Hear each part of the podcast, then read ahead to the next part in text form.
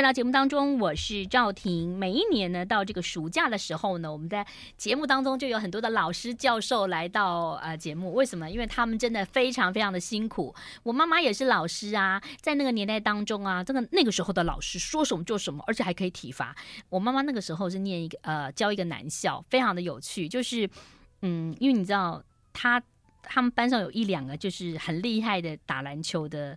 的学生，然后他们都好高哦。比如说老师想要处罚他们，就说手伸出来，手伸出来之后呢，老师在他的手下面，因为老师很矮嘛，然后他们已经一百八十几公分，所以我就看过，曾经看过有的老师啊，就叫隔壁班的男老师来打处罚那个孩子，那有的老师就是站在那个椅子上头来。嗯，这个处罚孩子啊，很有趣的一个现象。但是现在爱的教育，这等只能用说的，而且如果说的太严重的话，他会说：“老师，你伤了我的心啊。”那今天呢，为大家邀请到了一位超厉害的老师，国立新竹教育大学语文教育研究所正大教育学系哦，好厉害哦，哈。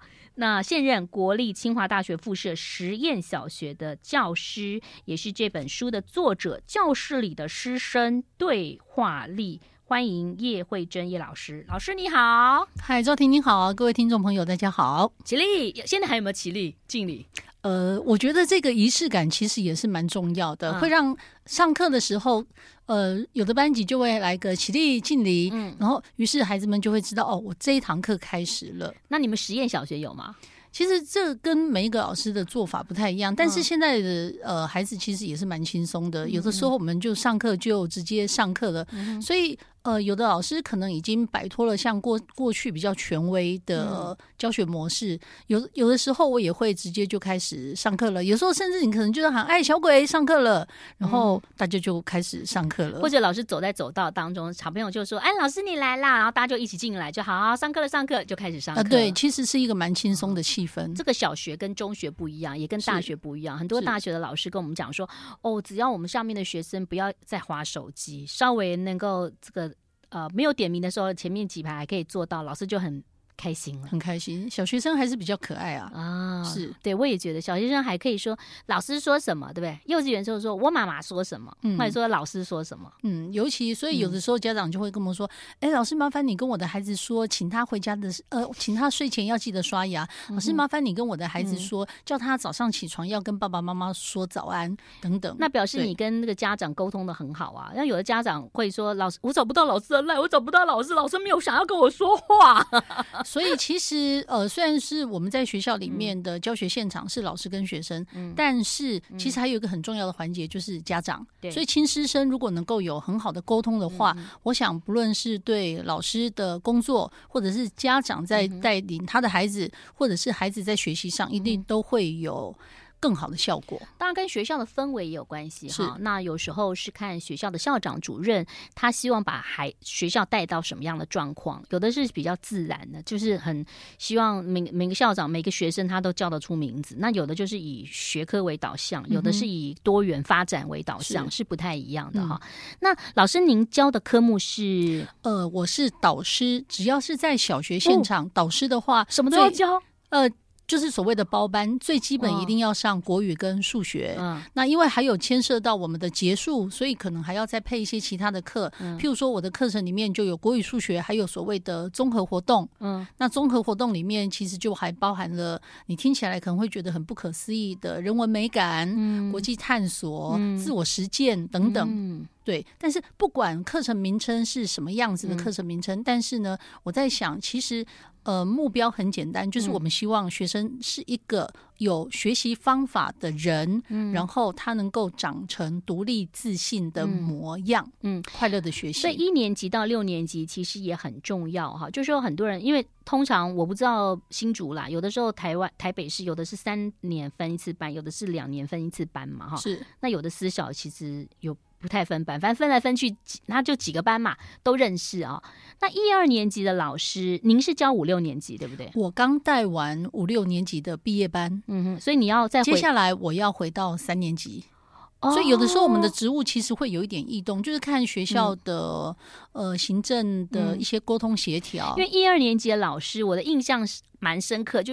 大班升到一年级的时候，通常那个老师都要有时候还要做更多哈，有的孩子会比较还有这个脱离幼稚园的感状况。那是我们谈的就是所谓的幼小衔接，因为他从幼儿园衔接到小学，嗯、事实上他还需要一段适应的时间。嗯，嗯，所以不不管是呃低年级的老师、中年级的老师，或者是高年级的老师，嗯、其实都会有不同的不同阶段的任务，因为面对的。呃，孩子的身心状态其实也是不太一样的，嗯、但是我觉得低年级其实就是一个启蒙，嗯，然后中年级其实是一个延续，嗯，嗯到了高年级呢，其实就是一个开展，因为他接下来其实还要面对中学的课程，所以有的时候啊，有时候要烧好香哈，怪不得去拜拜啊。我说没有了，就会看到小孩准考证在那边，因为很多妈妈说，哦，拜托，我现在要三年级要换班，希望有换到一个是跟我女儿合的老师，或跟我儿子合的老师，不是说一定好不好，就是有的时候你知道小孩特质。有的小孩本来就是很内向，但因为那个老师关心他，或者说给他一个自信，其实有时候老师的一句话或老师的一个教导的方式，会影响到孩子的未来。对，所以呢，我在呃我的书里面《教室里的师生对话力》里面，其实就提到了，像我们在学校里面的教学，嗯，不是只有老师的灌输知识而已，嗯，其实我们是希望就是。互动的，嗯，呃，老师对学生有提问，然后学生能够思考，嗯，学生也要练习提问，然后。让自己呢，能够在不管是在学习上、嗯、学科的学习上，或者是生活的思考上，都能够想想我怎么样让自己成为一个更好的人。是，所以、那样子，就像刚刚呃赵婷你说的，老师的一句话很重要。所以如果老师他能够重视他跟孩子之间对话的那样子的重要性，嗯、而且相信师生之间的对话，他其实是有力量的。嗯、那我想呢，呃。这个老师班级里面的孩子一定是获益无穷。是，我们待会儿就来谈谈，在这本书当中，其实有讲到了几个有趣的师生的对话，同时也从课文当中让你了解。有时候你读课文，真的就就是这样嘛。可是老师的讲解会让你觉得，哇，原来是如此啊！原来呢，这个课文不是死的，它是活的哈。待会儿我们请老师帮我们分享。休息一下，马上回来。I like 欢迎回来，我是赵婷。今天邀请到叶慧珍老师介绍她的新书《教室里的师生对话力》啊。有的时候呢，呃，跟老师的对话，呃，可以解惑，而且老师也可以看到。呃，班上每个学生他的特质，有的学生要特别的辅导，可能他要去辅导室；那有些学生呢，他可能需要嗯、用不同的方法激励哈，有的就是要热情鼓励，有的呢就是要稍微给他压力哈，都不一样啊。那在这本书当中，其实老师有谈到了，比如说告诉大家怎么样的可以读写的基础哈，可以这个嗯稳扎稳打，同时素养的部分也很重要，还有呢品格的部分，待会我们就会一一来讲谈到。我们先来谈谈的，就是这个呃读写基础，因为老师有特别有举例到五年级的有一个杨立州导演的那个拔一条河，拔一条河第一课，五年级的第一课，拔一条河。我们之前有访问过杨杨导演啊，是，那我就觉得这个导演写的真的是还，老师把它分解之后才发现说，哦，原来这个课文这样看更生动了哈，因为大家想说为什么拔河就拔河，为什么要拔一条河？可能很多学生也会这样想，哎，对，所以呢，哎，赵婷讲的很好，所以。拔一条河这一课课文明明在讲拔河的事情，那拔河就拔河，为什么要？为什么课文名称要叫拔一条河？嗯、所以在这本书里面，我也提到了我怎么跟我的孩子、跟我的学生去谈。嗯，那呃，我的学生学生身为一个读者，他到底有没有意识到说，哎，课文名称为什么定这样？嗯，呃，那么课文除了课文内容在写什么之外，那作者定这样的题目有什么样子的用意吗？嗯、举例来说，为什么会有拔一条河这篇文章？嗯、其实就是莫拉克风灾，对嗯、呃，重创了高雄甲仙。那么杨立洲导演他把甲仙国小成立拔河队这样的振奋，呃，提振孩子的自信，然后并且把这一份力量回馈给乡里的这个，呃，这这个历程写出来了。嗯、所以其实它是一个历程，嗯，历程其实就是拔一条河，嗯，因为拔河跟拔一条河，我其实我就问了，在这一课收尾的时候，我都问了，我问了我的学生，嗯，呃，拔河就拔河，为什么要叫拔一条河？嗯、其实一开始很多人一定不知道，对，学生的眼神都是啊。老师怎么会问这个问题？搞不好有的学生说啊，他写错了，就是拔河。对，就算学生回答错也没有关系。嗯、但是我就让学生去站在，如果你是一个作者，嗯、你为什么会定一个这样的题目？然后学生就开始，就是我们所谓的换位思考，嗯、他就开始想了，然后呃，那个产出就不一样了。嗯、学生会说，因为呼应到在课文里面呢，其实讲到甲仙国小、嗯、他们刚开始草创拔河队的时候，嗯、事实上因为风灾把环境破坏的很厉害，所以他们没有练习的场地，他们是在摊贩集中场的那个。河道，嗯嗯，河道练习的，所以学生就会觉得这个拔一条河其实是象征了当时他们呃练习的草地，还有拔河这个运动呢。事实上他们会用到拔河的一个一个毯子，是拔河拔河道，然后那也像一条河的形状，甚至有的孩子就是说，因为。呃，甲仙国小他们从草创到练习，再到要拿到高雄市的冠军，再到挑战全国赛，嗯、这一个历程非常的不辛苦。嗯、所以呢，就像拔一条河一样，所以这时候学生就读懂了。嗯、这个读懂就是我们所谓的阅读理解。嗯、所以老师有没有那样子的 sense、嗯、去对孩子有呃，以课文学习来说有嗯、非常关键的提问？我觉得那个是蛮重要的。所以不是老师只是把。课文念出来，然后说来圈圈词啊，十个啊，待会儿呢，你们那个本子上要写十遍，对不对哈？很多都这样子嘛哈。但但是呢，呃，老师要把课文的意义，或者说让。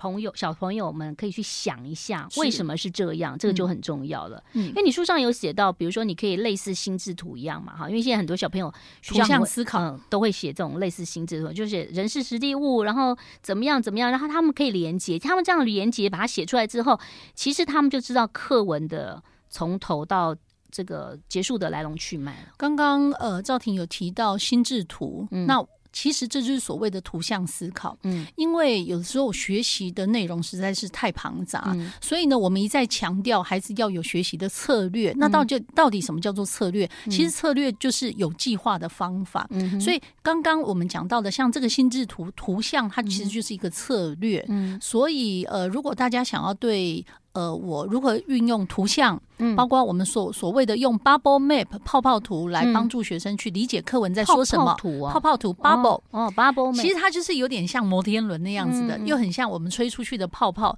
所以呢，呃，其实它就是一个 bubble bubble map，它可以，它最适合用来解构课文。那还有像是句型，句型其实就是。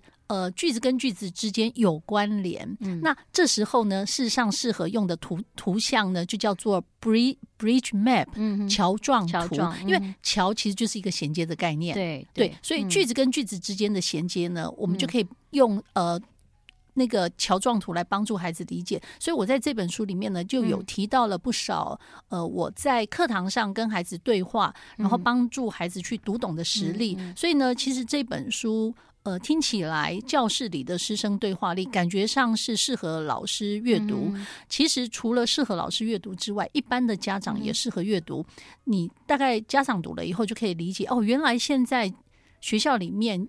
呃，课堂里面语文教学的面貌是这样子。哎、嗯欸，老师，之前我知道有那个教师研习会什么的嘛？是。那像这样子的一个，比如说可能不同的教法，就是他会不会在老师跟老师之间会自己去做一个讨论，还是说有一个固定的教？当然，每个老师有自己的魅力，那他有没有去传承或者是分享？哦，有的。事实上。呃，我们当老师也不轻松，我们固定都要有研习，尤其像是大家可能会觉得，哎、欸，老师真好啊，礼拜三下午都半天。事实上，礼拜三下午的半天都是我们在研习的时间，嗯嗯，所以呃，每一个老师事实上都在自己的岗位上不断的精进跟努力。嗯、那么有一些呃，有老师有比较。呃，有在整理他的教学的呃内容的话，他就会出去当讲师。嗯嗯，譬如说，我为什么会出书？这这已经是我的第三本书了。嗯、其实就是过去有很多老师参加我的研习，就觉得哇，叶老师你讲的太好了，太精彩了。对啊，那那那可是我们听过，回去还要复习啊。所以呢，嗯、后来天下文化就跟我说：“哎，老师，既然你的研习都秒杀，不如老师你把你的经验写下来，让人家随时都可以翻阅。”叶老师，我都希望就写出来了，太棒！我都希望暑假的时候，真的让我生。国一的小孩，让你去帮你帮我上一下课哦。好，那我先休息一下了哈，待会儿继续聊。I like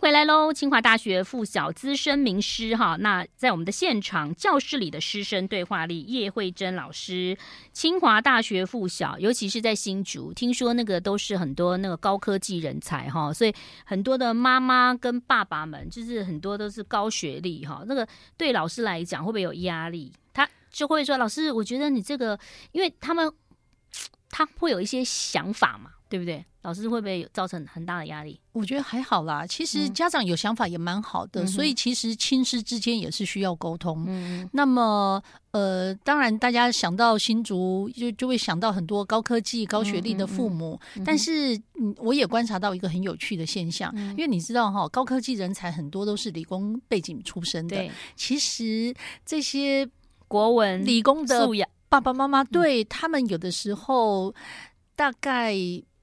就是所谓的理工直男，嗯、有的时候甚至我的家长会跟我说：“老师，我不知道怎么跟孩子说话。”哎，哦，对我好像除了问他，哎、嗯欸，你考几分？嗯、对，然后你那个赶快去写功课，那个平量要写，我好像我就不晓得该跟孩子说什么了。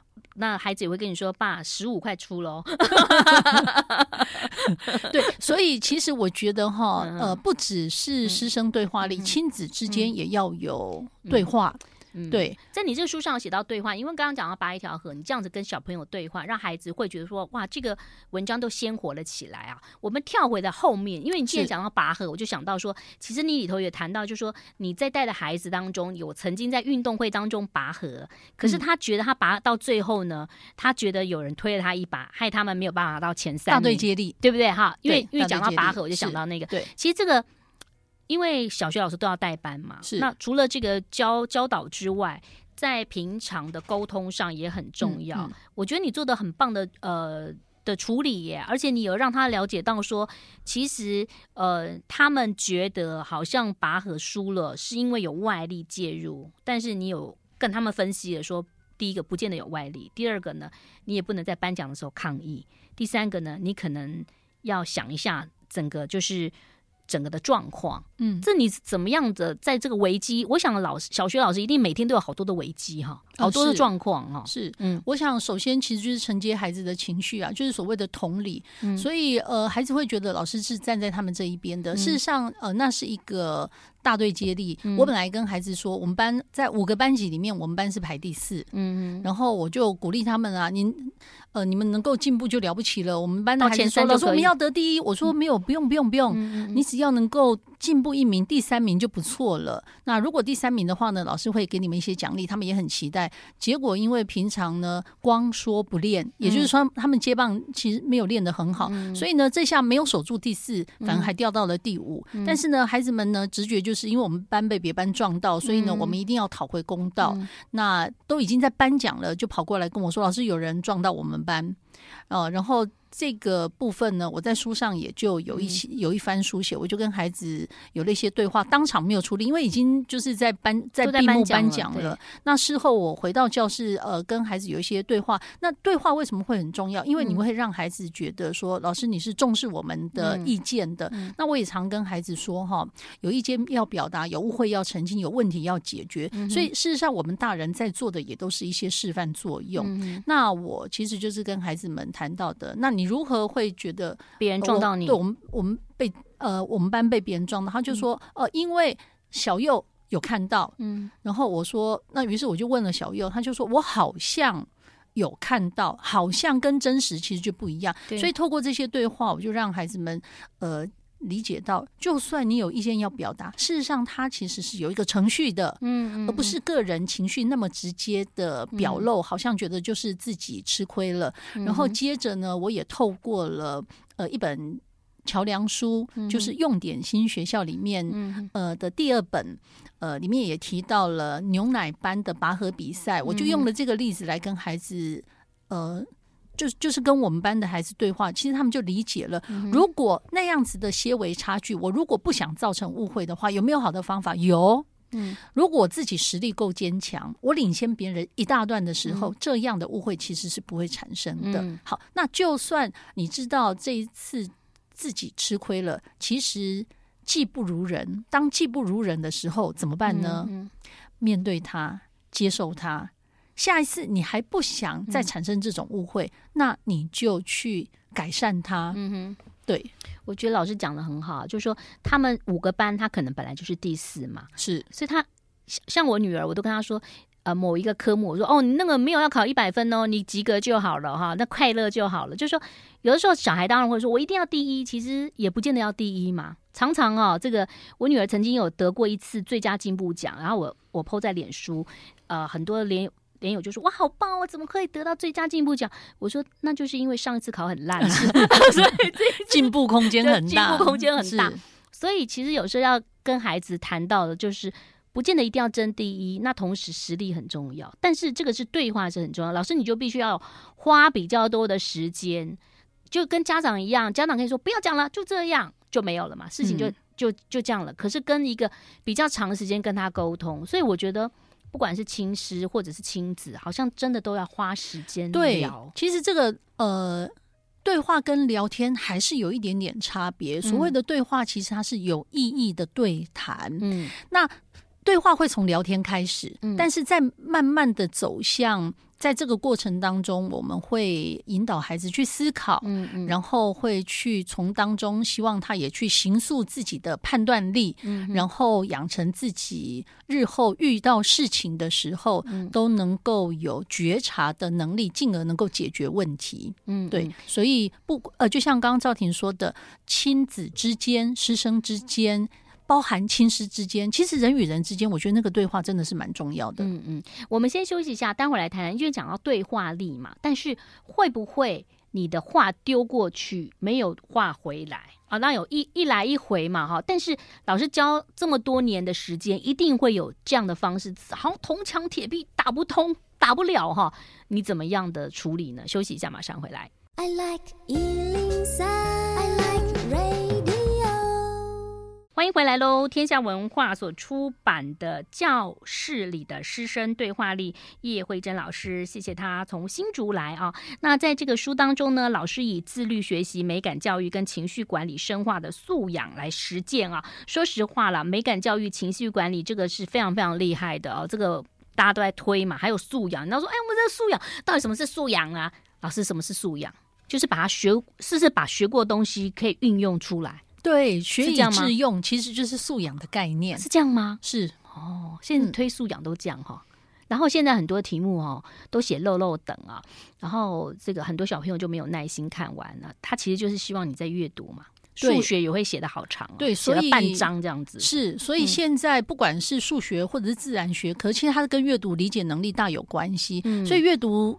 这样的能力，他其实就是要从小培养。嗯、我常讲哈，如果真的家长你不晓得说，还是尤其如果像是假期、暑假这么长，嗯、或者是有时候会有那种所谓的三四天连假，都不知道为什么要安排什么家庭活动的时候，嗯、不用安排，孩子们就知道生活三件事：阅读、运动、家事。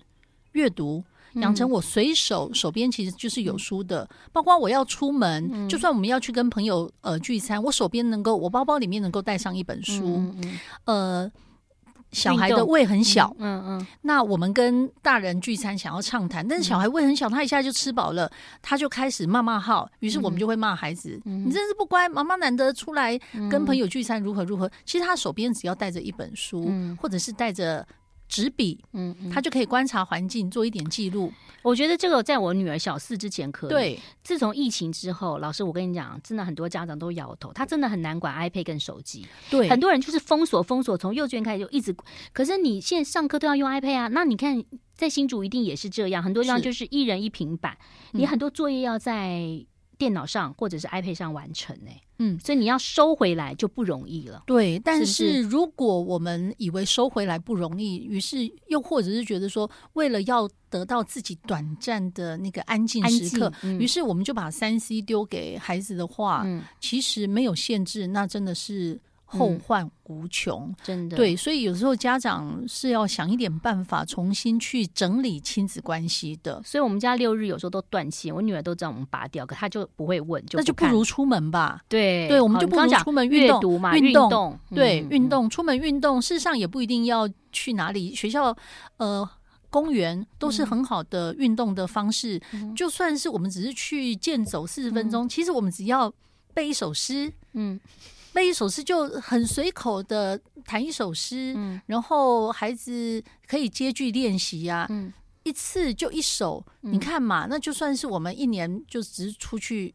一年有五十四周，哎，那我们只要出去二十二二十次念二十首诗，这样不就是一天一点点，一年多很多了吗？哇，对，对，那他还有做家事啊？哦，家事其实他其实就是培养孩子将来独立的能力，因为爸爸妈妈，你总不不希望自己七老八十的时候，你还在为孩子，真的，对你还在为孩子折棉被。我做的我做的方法就是，他如果没有把一些要换的裤内衣裤啊，不不是内裤，就是袜子啊衣服丢在房间，我就不给他洗。然后他会发现他的袜子没了，他就会知道，他就乖乖把他丢的东西放到那个。对，所以父母亲要忍耐，父母亲真的要忍耐，忍耐不帮他做。尤其青少年的房间，其实就是可以去看一下，但不要帮他整理。嗯、是哦，你帮他整理错哈？呃，没错，你帮他整理，他其实就就他其实在跟我们比嘛，看谁。谁撑的久？谁撑的久？对，这感觉好像跟先生也是这样啊，也是都是。其实家家户户都有一本难念的经，但是我总是说一句名言嘛，叫“忍耐最吉祥”。忍耐最吉祥，对，忍耐最吉祥，啊、要忍耐。是是，哎，老师很有趣啊，这个你书上有写到了很多的内容，你你还谈到就是呃，有的时候的你有讲到班规嘛，对不对？嗯、讲到班规，哦，很有趣啊，就是怎么样写，怎么样写，写一大堆，最后就是自律。好，我来分享一一下这一段哈。这个班规对孩子们呢，一开学的时候，他就会告诉你，老师，我们要定班规。嗯、呃，绝大多数的老师也都觉得说，我们要来定班规，班级就是班级的规定。嗯，事实上呢，在学校里面，我很不喜欢孩子总是在被管。嗯。然后孩子们呢，也好像已经很习惯被管，嗯，但是我觉得那样的管其实都是一种很被动的，嗯、就像学校里面会有校规一样。嗯嗯嗯、那于是，可是我呃，我我倒觉得这个班规的定定，它其实看不同的年段。那以那一年我带五年级的孩子来说，嗯、他们就告诉我要定班规，我就问他们，嗯、呃，要。因为他们说低中年级都有定定，然后、哦、真的他们好认真，还叫你定哦。但因为他们已经被制约了，嗯、所以他们就觉得应该要定班规。我就问他们，那要定多少呢？嗯、我有一个朋友在脸书上说，他定定了三十条班规啊。于是我就要孩子们试着写出，如果三十条班规要怎么定？嗯、那有的孩子会说不要迟到啊，要准时。事实上，不要迟到就是要准时，作业要按时交，作业不要迟交，作业要按时交，跟作业不要迟交是一样的。对。那写到十几条，他们就再也想不出来了。要如何写到三十条？我就问。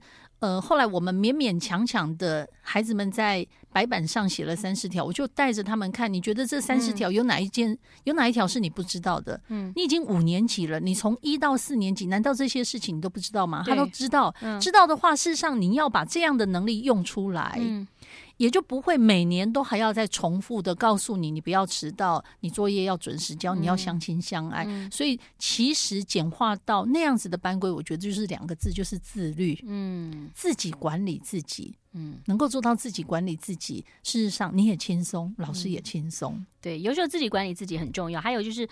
别人怎么样？有时候你你知道，有时候五六年级就会开始有谈恋爱啊，分小团体啊，对不对？老师，这个谁谁谁怎样，那个谁谁谁怎样？哦，那个真的是很烦。有的时候就是你自己管理自己，你也不一定要一定要规范别人，要照你的方式做吧。我觉得。小朋友就是小学也算一个小型的社会开始了哦，这个也很重要哦。呃，要察言观色，嗯、就像刚刚赵婷你提到的，孩子开始会有点小情小爱，谁谁谁喜欢谁，嗯、所以这个我也在书里面有谈到了。嗯，小学生可不可以谈情说说爱？在这里卖个关子，有兴趣的听众朋友可以打开书本来看一看。对，到底可不可以谈情说爱呢？哦，待会儿呢，这个老师也许会分享。那如果你想要知道的话，就买书喽。好，休息一下，马上回来。I like 103, I like radio。欢迎回来喽！教室里的师生对话里，叶慧珍老师在现场，天下文化所出版的。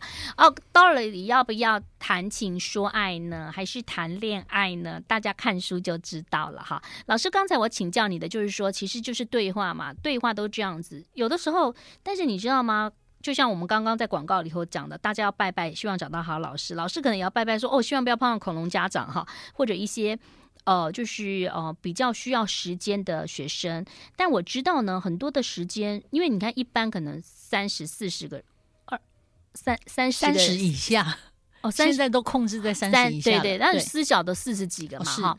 那一个老师带那么多小孩，那每个小孩的个性不一样，不见得他们都好乖在那边看，他可能有的有情绪，他可能有。有过动啊，或者说他有焦虑，或者是说他需要特别的关爱啊，一定要坐第一排或什么。那但是有的家长会抗议，不行啊，我们那个几个礼拜就要换一次位置嘛，公平嘛，是以示公平嘛。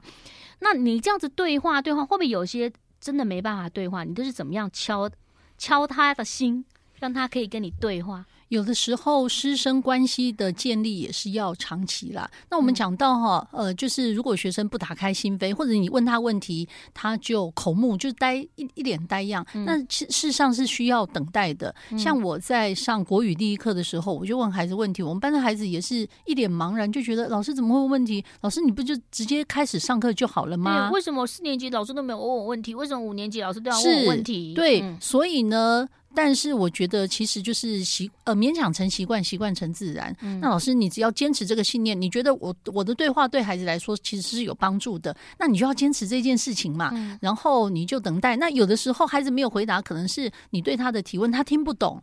所以，我们也会再换句话说，也就是说，一个好的老师，他事实上呢，他的敏感度要够的，然后他的专业度也要够，他要能够知道我怎么样的提问对孩子来说其实是有效的。所以，这就是我这本书重要的所在。所以，还是要鼓励现场的老师哈，你如如果真的想要增能的话，教师研习还有呃市面上都有很多让你增能的书。事实上，我们都应该持续的走在精进的这一条路上。那至于讲到那个。呃，就是说，我们对孩子有提问，孩子一定会有一些慢慢的，他愿意反馈，对反馈的时候，那很重要的是你能够接纳他的想法，而不是对他有所评断。哎，你讲的不好，哎，你讲的不对啊，你讲的怎么这么差？那呃，孩子事实上也都玻璃心，他下次一定缩回去。而老师不能接受我的看法，我的想法的时候，下次其实他就他就知道了。嗯，他嘴巴闭上，所以他可能就安全了。也许老师或家长可以说：“哦，是这样哦，跟我想不一样。”我想想，哎，你的想法好像跟我不一样，但是我可以想一想之类的。对，你讲的真好，哎，你提供了我们不一样的看法，哎，你的见解非常的独特，等等。我想，其实孩子也都很需要被鼓励，所以呢，有的时候我们大人可以稍微的蹲下来，站在孩子的高度去跟他对话，而不是高高在上的用指导的姿态。去告诉他，你必须要这样做，你必须要那样做。嗯，事实上，孩子们是很需要被理解的。嗯，那其实呃，我觉得就是说，每一个孩子的特质都不同嘛。那您就是也当导师，你是怎么样能够快速的在一开学就了解这些孩子？当然，有些可能会有一些资料可以看到。老师怎么观察的？快速观察。嗯，嗯，这个其实。因为每一个孩子形形色色的孩子不一样，还是老师有直觉，一看，然后跟他讲几句话。呃，我的确是有一些敏感度，所以呢，我就大概就是把我的经验把它给写出来，然后现场的老师也觉得很受用。但是我在想哈，有的老师其实你不用太紧张，你呃班级里面形形色色的孩子不一样，但是你只要抓到那个教学的本质，嗯，还有你抓到你班级经营的你心目中那样子的美好的形象，你就往这一条路上去走，你的道路。路就不会歪掉。所谓教学的本质，其实就是我让孩子读懂。以国语课来说，很简单，以课文为为本嘛。因为教学现场，我们的文本其实就是课本。那我只要让孩子能够读懂课文在说什么，这就非常的了不起了。我甚至不用外加东西，老师就不用觉得我要去找一些有的没有的来补充。我记得小学好多哦，国作、国习。数学什么反复练习，然后还有那个什么很比较大本的，然后还有什么成语是，然后还有书法，算是在国语里头吗？呃，有的可能把它放在弹性课程里面嘛。哦，对啊，就是其实小朋友学的好多，妈妈自己都觉得说在买那个书套的时候，哇，怎么那么多？呃，对不对？是什么国还有国玺嘛，然后还有辅助教材辅助的东西，对，然后还有一些外头的短文，是，然后还要背唐诗，所以小朋友其实东西也蛮多，量也蛮多的。小朋友很辛苦，嗯，甚至有时候他可能比大人还要忙，嗯，对，所以呢，有的时候我觉得，哎，爸爸妈妈有时候会埋怨孩子啊，不认真，功课写那么慢，不如把孩子里面书包的部本都拿出来看一看，孩子们学习的分量真是不少，是对，所以其实要彼此互。互相体谅啦。我常常看我女儿以前的社会嘛，小学是社会，我都觉得哦，他们好厉害哦。就是他们有，他们现在学的跟我们以前学的其实不太一样，不太一样。对，嗯、所以有的时候我们可能要放下自己过去觉得，哎，我小时候就是这样学的，你现在也可以这样学，嗯、等等。呃，哎，老师，我再请教你，是就是以家长的角度来看，就是我们要一学期要跟老师。呃，就是联络几联络几次，你们会觉得比较好。这个要亲师沟通，所以每 一开学不就是会有一个。那个家长座谈会吗？对对对，我是鼓励家长一定要去跟老师有那个就是建立，嗯、尤其是新班级一定要去跟老师建立第一次很好的联系的方式。嗯、接下来每一个老师都会告诉你，我们班级有什么样的联络方式。其实为什么叫做联络部？联络部不就是要联络的吗？嗯嗯、那有的班级也会成立班级群组，但是不一定每一个老师的做法不一样。有的群组是大群组，大家都看到；有的是一对一群组啊。是，是那像我们都习惯自己家长有开一个群。群组，另外一个是有老师的群组，因为家长群组有时候会乱讲，比如说，哎，哪个锅比较好啦，哈，哪个时候打歪楼了，完全就不是这个跟功课有关的哈，所以其实还是要看老师跟同学生怎么自己制定的对时间。对，所以呃，九月开学的时候，各位家长不要忘记一定要去参加你的班级亲师座谈会，那你就知道如何。在亲师间做一个很好的沟通，是。那新竹的朋友也不要这个开学的时候就跑去清华大学附小呢去看老师啊，但是可以买这本书哈，《教室里的师生对话力》。谢谢叶惠珍老师，谢谢，谢谢赵婷，谢谢大家，拜拜。